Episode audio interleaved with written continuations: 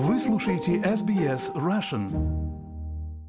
Вы слушаете подкаст SBS Russian. С вами Лера Швец. Олег Дешин с детства мечтал построить самолет. И вот, после 20 лет жизни в Австралии, его мечта сбылась.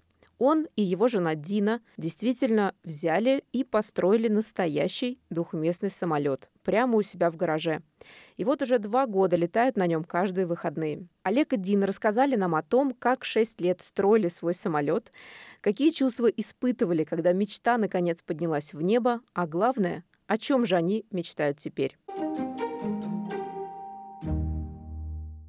Мечта построить самолет у меня была с детства. Я с детства увлекался авиацией, и когда мне было лет 14, у меня были первые попытки это сделать. Дальше, чем летающих моделей, радиоуправляемых моделей, дело не дошло. Но попытки построить дали много знаний мне, как это в принципе может быть сделано. И мечта, конечно, осталась. Мечта это сделать когда-нибудь осталась. Люди строят самолеты. Мы не единственные такие на этой планете, кто это сделал. Вообще по, по всему миру огромная комьюнити. Таких сумасшедших. А, да, людей, которые строят самолеты и летают их потом. Да, и люди приходят с разным совершенно бэкграундом, с разными знаниями туда и в разном возрасте.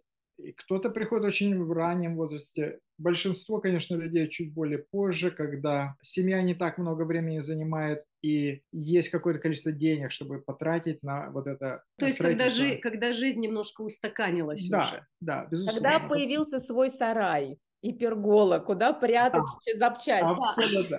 Но ты знаешь, когда мы покупали этот дом, мы приехали в Австралию в 2001 году, в 2003 купили дом. И уже тогда, когда мы выбирали и смотрели этот дом, вот эта мысль, что когда-нибудь мы будем строить здесь самолет. Я этого не знала, честно. Эта мысль скажу. была. И вот гараж, я тогда посмотрел, думаю, о, вот этот гараж вместит и машину, и самолет. Какое ТЗ для гаража и для дома вот тогда должно быть, чтобы вот понимать, что самолет сюда войдет? Нужно, конечно, место, чтобы было место, куда поставить какие-то э, простые достаточно станки там. Оно занимает место в конечном итоге, когда это все обрастает металлом. Но это все можно куда-то спрятать. У нас все было на колесиках, потому что в гараже места мало, и еще хотелось машину туда прятать от солнца и дождя все, все столы, все на колесиках. То есть кто-то имеет возможность снимать сразу ангар и делать это в ангаре. Мы делали это в гараже и да. на заднем дворе достаточно долго.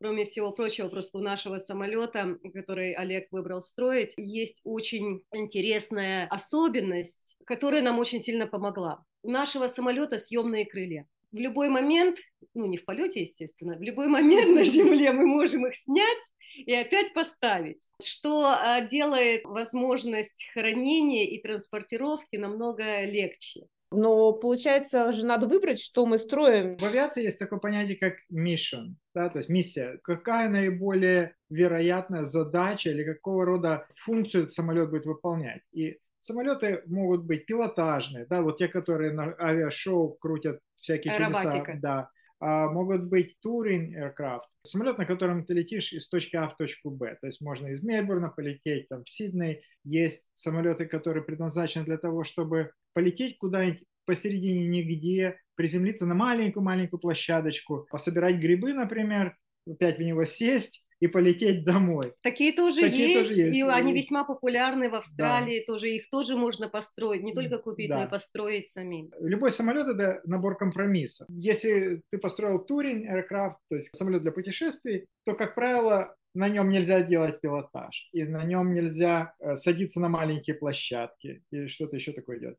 И наоборот. Таким образом, каждый человек выбирает что-то под себя, и уже потом, исходя из того, что, с чем тебе больше нравится работать, с деревом или с металлом, или с тканью. Люди строят очень разные самолеты, а это может быть одноместный самолет, двухместные самолеты, такие, как вот у нас с Олегом. У нас двухместный самолет, да. Есть четырехместные самолеты. То есть они уже побольше и, соответственно, потяжелее и подороже в эксплуатации. Например, среди двухместных самолетов очень много всяких разных.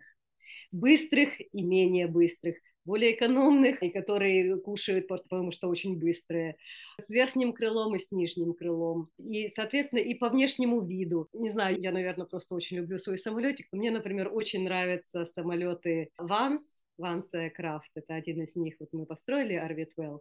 Мне очень нравятся его линии. То есть а, в основном большинство самолетов, построенных людьми, это не их собственный дизайн. И мы построили не самолет нашего собственного дизайна. У нас недостаточно знаний и времени, и денег, чтобы сконструировать его с нуля и провести все тестирование. То есть скорее это, это лего для больших мальчиков и девочек. Да. Идет набор и с инструкциями. И вот э, это на самом деле, вот ты открываешь первую страничку и читаешь шаг первый. Проведите линию из точки А в точку Б и срежьте вот так вот по угол и так далее, и так далее. И все идет вот по нарастающей. Ты читаешь инструкции, если что-то непонятно, советуешься со знающими людьми. И вот так вот постепенно, постепенно строится самолет.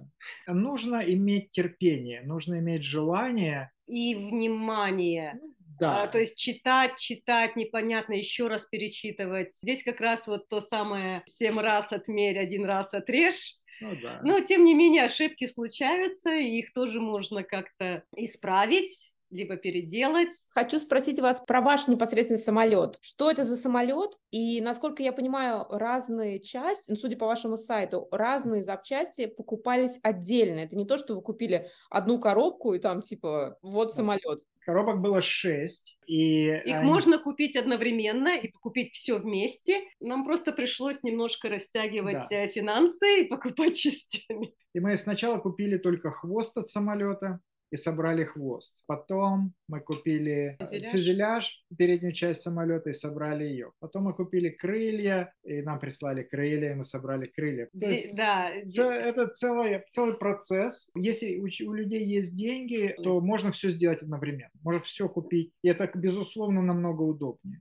К сожалению, жизнь такова, что есть другие приоритеты, но то, как у нас получилось, это тоже хорошо, тоже сработало для нас. Люди, бывает, такой самолет строят и за год-полтора. Да? Нас заняло намного дольше, но а, я хочу упомянуть одну очень масло масляное, особенную особенность нашего самолета, приборную панель. Олег собрал авионику сам. То есть у нас два табла, которые показывают высоту, скорость, разные параметры работы, работы двигателя. То есть э, человек просто вот сел с паяльником, микросхемами, Raspberry Pi и так далее, спаял вот такие дела. И, в принципе, я очень им горжусь. В австралийской комьюнити строителей Олег достаточно известен, в том числе из-за своей авионики.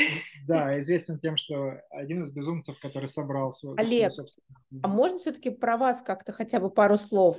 Ну, я айтишник в дневное время, всю жизнь проработал с базами данных, разрабатывал программное обеспечение, то есть программистом был, администратором, кем только не был. То есть оно в некоторой степени пересекается, потому что вся вот эта авионика, которую я сделал, она построена на программном обеспечении, на микроконтроллерах, э, микропроцессорах и программном обеспечении. То есть, безусловно, это пересекается. И тут как бы важный момент, что в каком-то этапе Дина стала быть частью всего этого процесса. И не только это, она стала учиться летать. А... И эта авионика, кстати, наверное, была одним из как сказать, триггер point, да, то есть одним из это... ключевых моментов такой искрой, которая зажгла пламя в ее сердце. Хотя как бы странно, да, причем это электроника, но это началось, когда презентацию я делал, да? Да, мы поехали на австралийский слет малой авиации, он называется Osfly, проводится он раз в год. Там обычно люди, которые увлечены не только полетами, но и строительством. Вот. И я поехала с Олегом стулья ставить, для, когда он там делал презентацию, там водичку поднести. И я просто начала общаться с людьми и смотреть на мужа на своего. Я просто гордилась так, что у меня пар из ушей шел, потому что интерес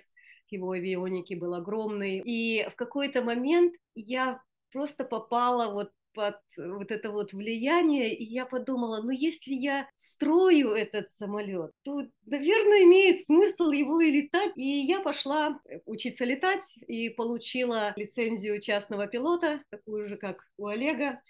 И когда я училась, собственно, строительство самолета мне очень-очень помогло в этой учебе, потому что быть пилотом не только уметь летать, но это знать, как устроен самолет, почему он, собственно, летает. Я, будучи вообще 120% гуманитарием, филфак, я а, окунулась вот в этот мир двигателей, скоростей, масс, подъемной силы, вот. И когда я училась, было очень удобно, потому что если я в чем-то пыталась разобраться такого рода, я говорю, нет, подожди, я, я ничего здесь не понимаю. Олег говорил, так, пойдем. Он брал меня за руку, мы шли в наш недостроенный самолет, и вот там вот эти все рычажки, как, что, где расположено, мы, э, мы разбирались. Э, и к тому времени, когда мы построили самолет к первому полету нашего Таушки, у меня уже была пилотская лицензия, то есть мы уже оба были пилотами. Вот сейчас, например, практически доделали, доделываем таушку под ночные полеты, там есть специальные требования, там э, красное освещение, определенные приборы, дополнительные батареи там и прочее, и прочее. То есть прелесть еще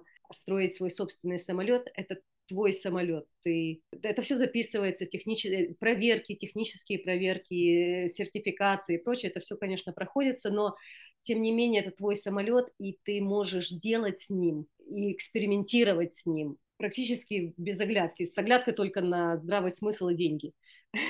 А я хотела вот как раз спросить по поводу сертификатов.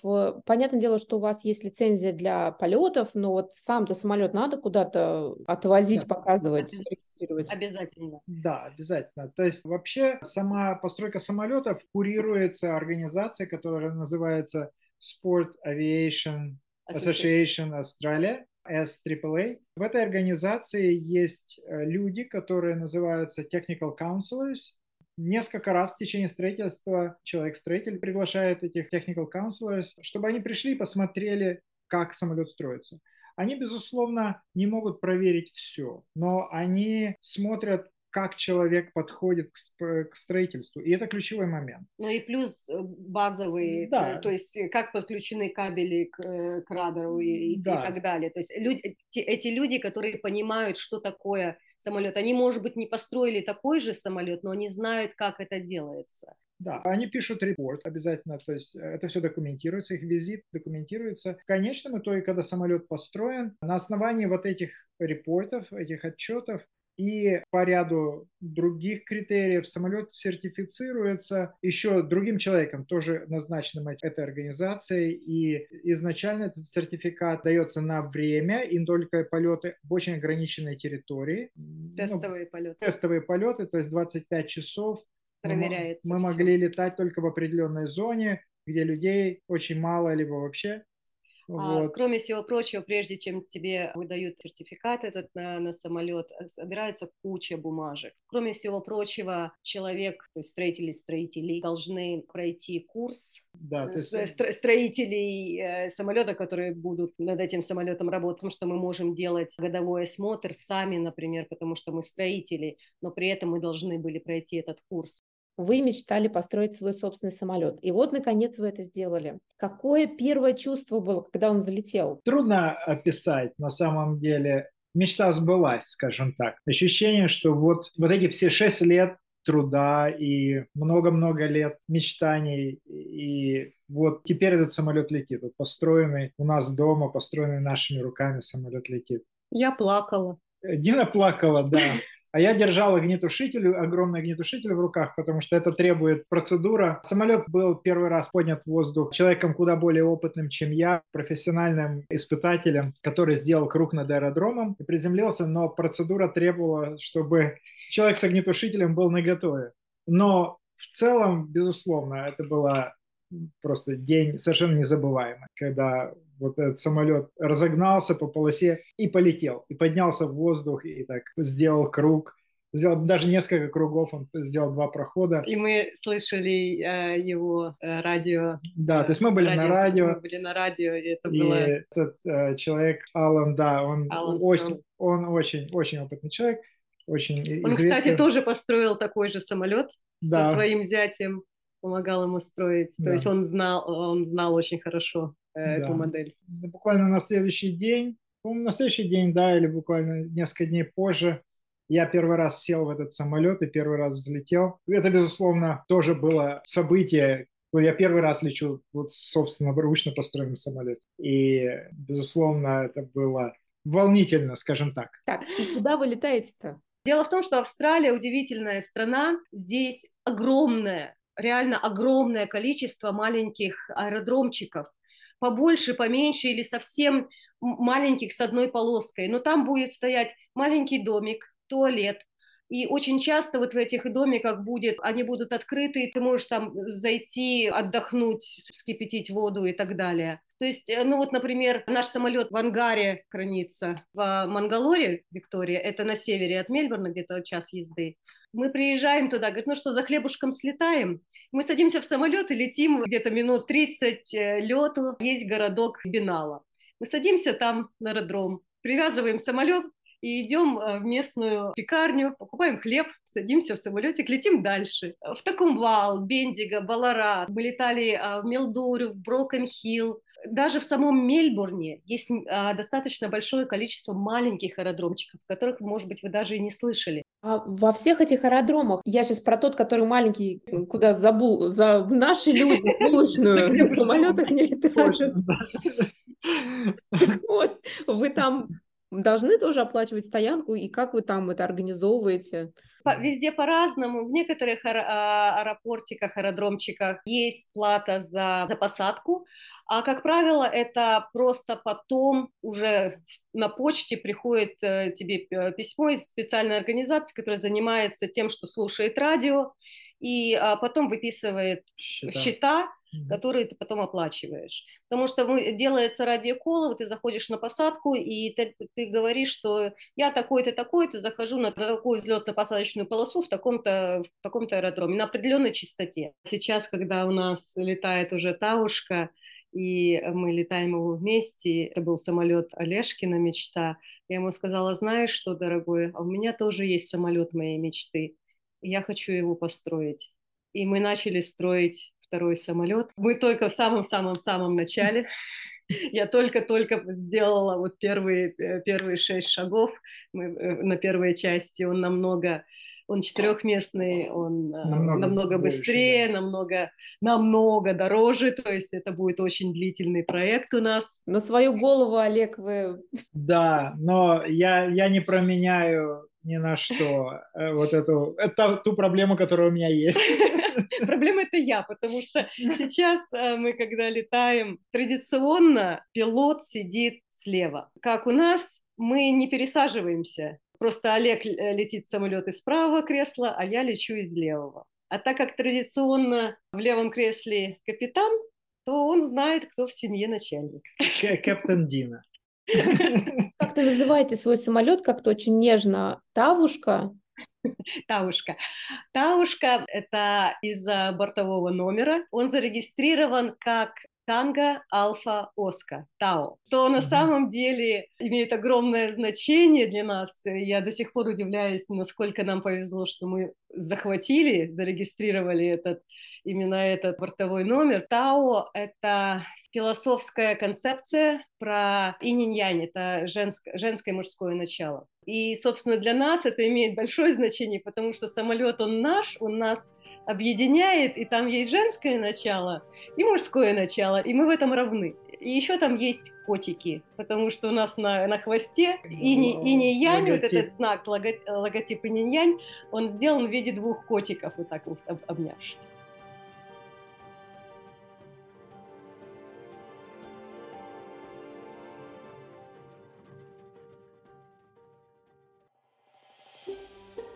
Хотите услышать больше таких историй? Это можно сделать через Apple Podcasts, Google Podcasts, Spotify или в любом приложении для подкастов.